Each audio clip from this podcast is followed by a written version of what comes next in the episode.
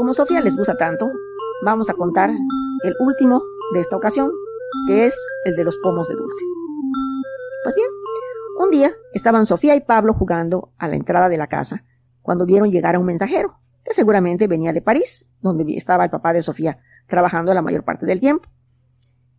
Entonces vieron que el mensajero llevaba la caja hacia adentro a la mamá de Sofía.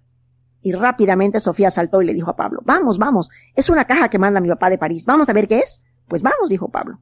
Y entraron. Efectivamente, la mamá acababa de recibir la caja y Sofía le dijo, mamá, mamá, ¿la podemos abrir? ¿Podemos ver lo que tiene? La mamá sonrió y le dijo, está bien, Sofía, le dijo, vamos a abrirla. Abrieron la caja y ¿qué creen que había dentro? Doce enormes frascos de cristal llenos de frutas cristalizadas unas frutas deliciosas. Había peras, manzanas, duraznos, uvas, cerezas, piña. Bien, era aquello una maravilla, de diferencia de colores y todas cubiertas de azúcar así que brillaban y se antojaban. Claro, Sofía, que era muy golosa, se le hizo agua a la boca. Mamá, mamá, ¿puedo comer una? No, Sofía, le dijo la mamá. Después de la comida podrás escoger dos y todos los días cada quien de, nosotros comerá dos hasta que se acaben todas las frutas.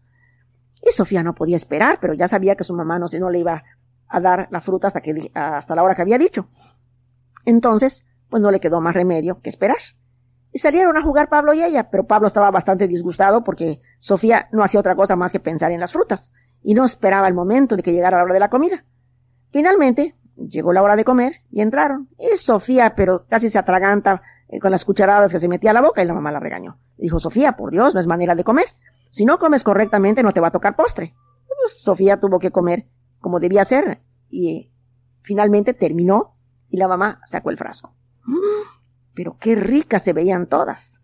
Y la mamá le dijo, Sofía, escoge dos. Pero Sofía no sabía cuál escoger. Realmente, todas se veían tan buenas.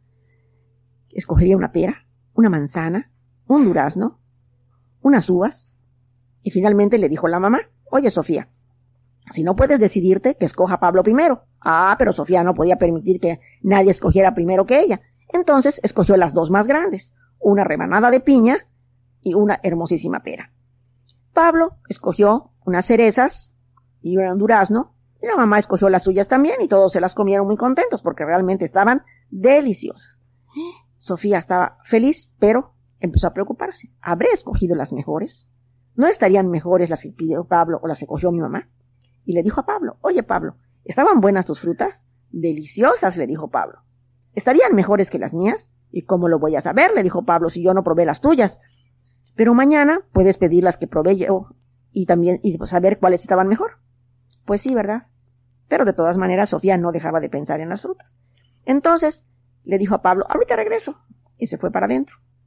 Entró al cuarto de su mamá y vio que la mamá había puesto la caja con las frutas en lo alto de una repisa, a la que ya no alcanzaba. Pero cogió el sillón, lo arrimó, se subió al brazo del sillón y desde ahí pudo bajar la caja.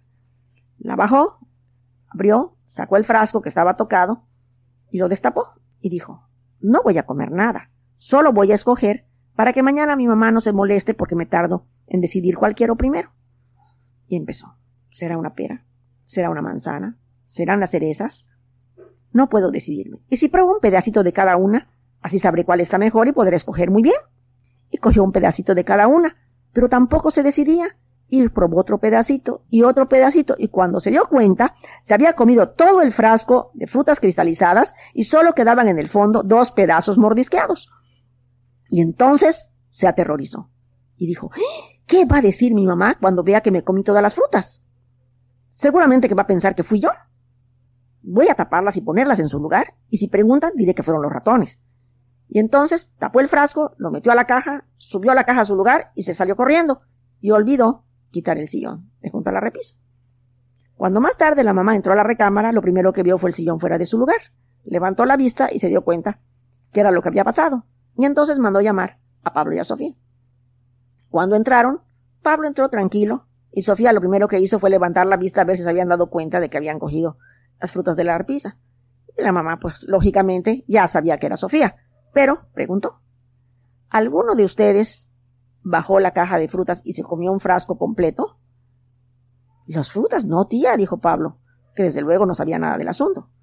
Y entonces Sofía contestó, deben haber sido los ratones. Y dijo la mamá, si hubieran sido los ratones, se hubieran comido la caja, pero no hubieran podido comerse el frasco de cristal.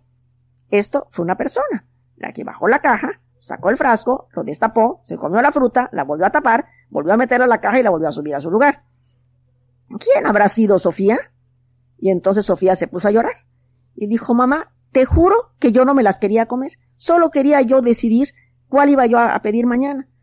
Pero como no me pude decidir, comí un pedacito de cada una. Cuando me di cuenta, ya se habían gastado todas. Pero además me siento muy mal, me duele el estómago y tengo ganas de devolver. Y en ese momento, eso fue lo que hizo, devolver todas las frutas que se había comido.